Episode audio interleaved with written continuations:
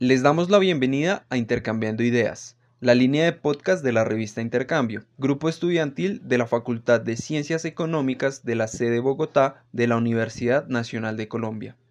En esta segunda entrega contamos con la participación del profesor e investigador Álvaro Cerda Sarmiento, quien nos hablará acerca del impacto de la crisis sanitaria actual sobre el desarrollo industrial y la innovación tecnológica en Colombia, no sin antes darnos un panorama histórico reciente.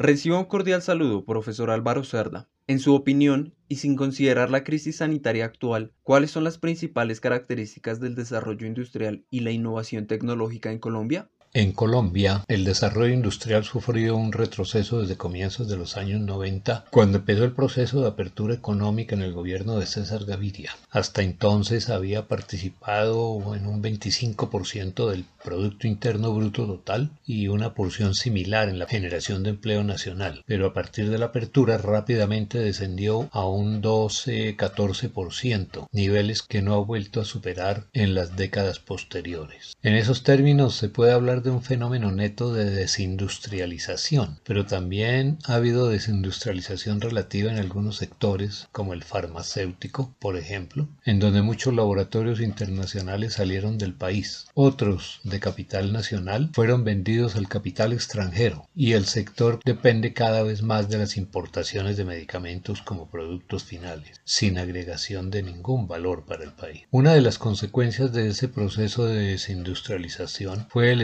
estancamiento de la misma innovación, en la medida en que es sector industrial, el de transformación, es el que jalona la innovación y para poder competir requiere como prerequisito la innovación. Adicional a eso, nos encontramos con el hecho de que la investigación científica y tecnológica no ha sido valorada por la dirigencia nacional ni por sus políticos, y a lo largo de la historia, pese a los grandes discursos hechos en torno a la importancia de la ciencia y la tecnología, que incluso se ha adoptado en algunos planes de desarrollo como una estrategia transversal, a la hora de la verdad no se le han destinado los recursos suficientes y Colombia ocupa uno de los lugares más bajos en la clasificación de países por porcentaje de su producto interno bruto que destina a la investigación científica y tecnológica también, a la innovación y desarrollo.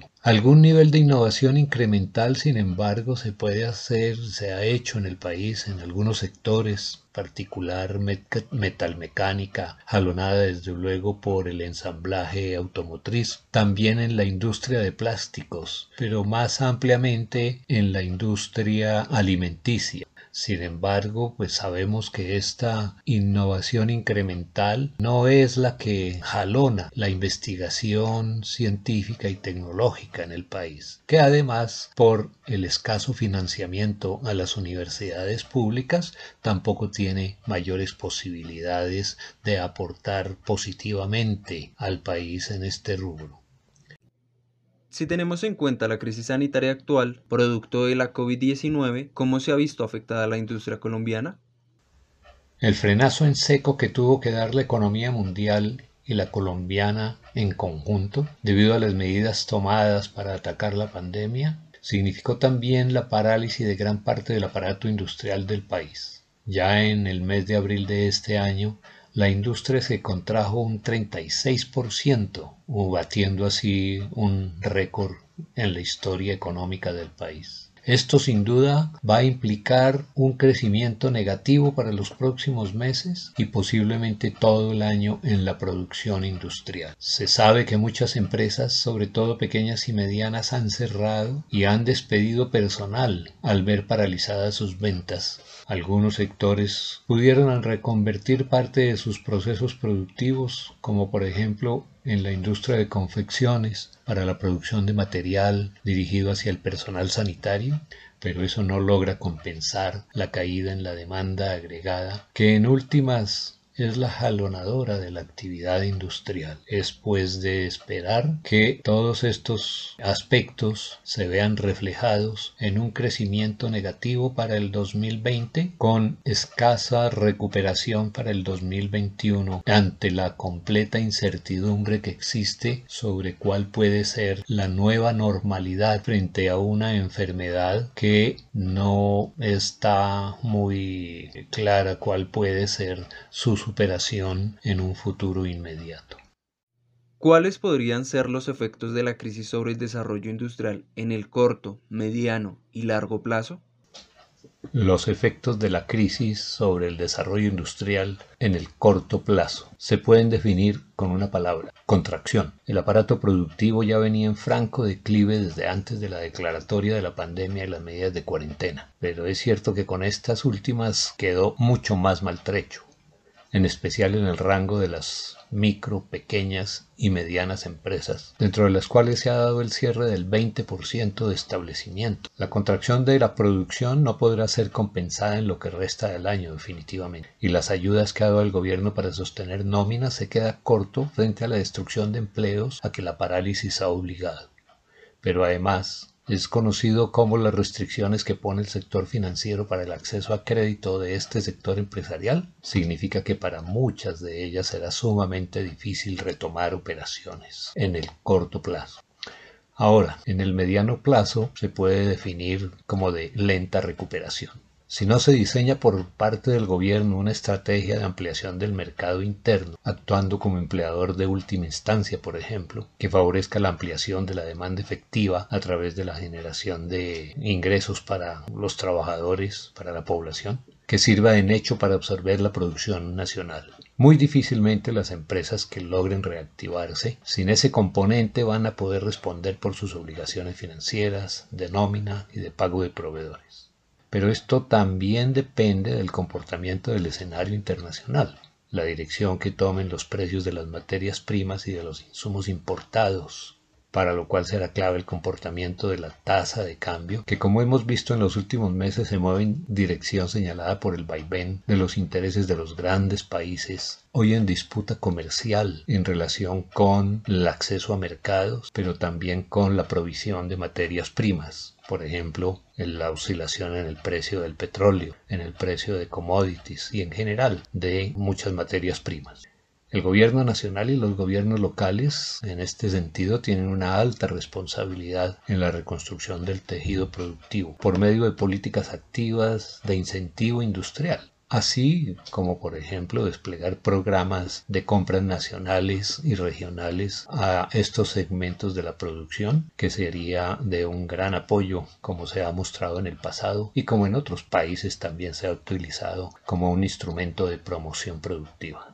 El largo plazo puede estar señalado por una palabra, incertidumbre. Realmente es muy difícil pronosticar lo que va a suceder de cara a 8 o 6 meses a futuro. Depende de muchas variables dentro del país, pero también del escenario externo. Y en gran medida depende de la política que adopte el gobierno. Si el patrón económico continúa por la senda de los extractivismos, sin duda contribuirá al entierro definitivo de la industria nacional. Pero en cambio, si se adopta un patrón de acumulación diferente, alterno al extractivista, podría ser una excelente oportunidad para copar mercado interno y definir una senda de desarrollo productivo. Sin embargo, siempre habrá que estar alerta a los flujos mundiales de mercancías, dado que la totalidad de países estará en una situación similar de postración y todos querrán recuperar sus mercados, sus industrias. Y sin duda algunos buscarán recuperarse vía prácticas de comercio peligrosas, como por ejemplo el dumping. ¿Considera que las dinámicas de innovación tecnológica en Colombia se han visto afectadas por la crisis sanitaria? Si es así, ¿cómo? Además, ¿dicho efecto podría perdurar en el tiempo? Sin duda, las dinámicas de la innovación tecnológica en Colombia se han visto afectadas por la crisis sanitaria la parálisis productiva, la carencia de una demanda agregada que jalone la actividad y que lleve a estructurar estrategias de innovación, al tiempo que los mismos problemas de acceso a nueva tecnología, a tecnología importada, a conocimiento, pero simultáneamente el ya ancestral desdén por parte de la dirigencia nacional de la necesidad de destinar recursos hacia la educación e investigación científica, base de cualquier desarrollo tecnológico y por tanto de innovación, ha sido uno de los factores que han jugado en esta coyuntura. Mucho se comenta en diferentes esferas académicas, económicas y políticas del país sobre el advenimiento de la cuarta revolución industrial pero realmente muy poco es lo que se hace para preparar el aparato productivo frente a ella. Todo se queda en discursos. Nos gusta imaginarnos que hacemos las cosas pero realmente no las hacemos, como cuando se expiden leyes para no aplicarlas, para no desarrollarlas, o incluso para ir en contra de ellas. Frente a la innovación tecnológica, en el tiempo todo depende de la política gubernamental relacionada con educación en sus diferentes niveles, pero también en la destinación de recursos para fomentar la investigación científica que tenga posibilidades de jalonamiento para el aparato industrial que la convierta en tecnología es decir, en conocimiento aplicado. Finalmente, profesor Álvaro Cerda, ¿cuál es su perspectiva a futuro frente a esta temática? Mi perspectiva a futuro frente al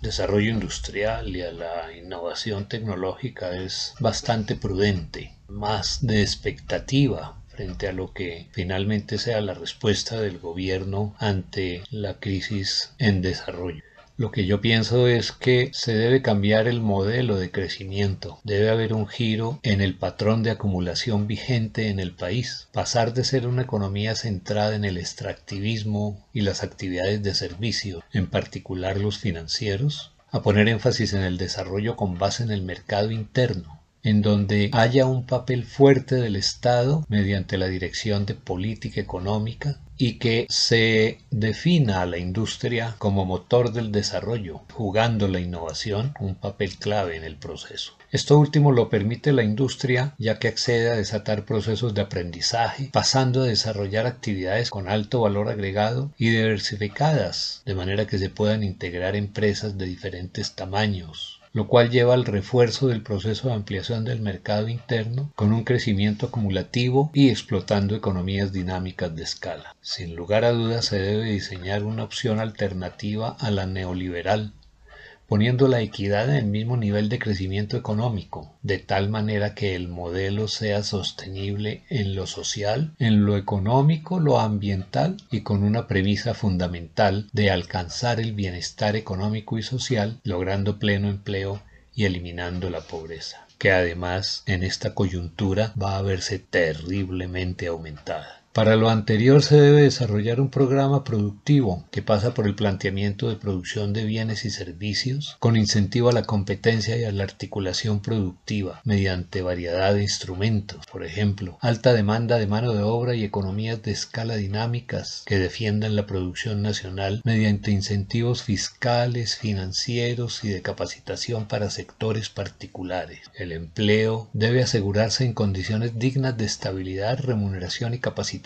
revisando reformas laborales nefastas que han llevado a la informalidad y al escaso empleo creado, pero en forma bastante precaria. Con respecto a la intermediación financiera debe haber una reforma que salvaguarde contra la concentración de recursos, disminuyendo los altos márgenes de intermediación y que fortalezca la capacidad de inversión productiva de tal manera que se logren financiar actividades de innovación y sistemas económicos sistémicos territoriales la educación, la formación profesional, investigación científica, los recursos para desarrollar y proteger la diversidad biológica y modernización productiva. Todo esto debe preverse dentro de una política de desarrollo tecnológico e innovación de forma que multiplique la inversión al tiempo que se adelante una reforma integral humanista y de formación de competencias para investigación, innovación y el trabajo, poniendo requisitos a la inversión extranjera directa y a la transferencia de tecnología.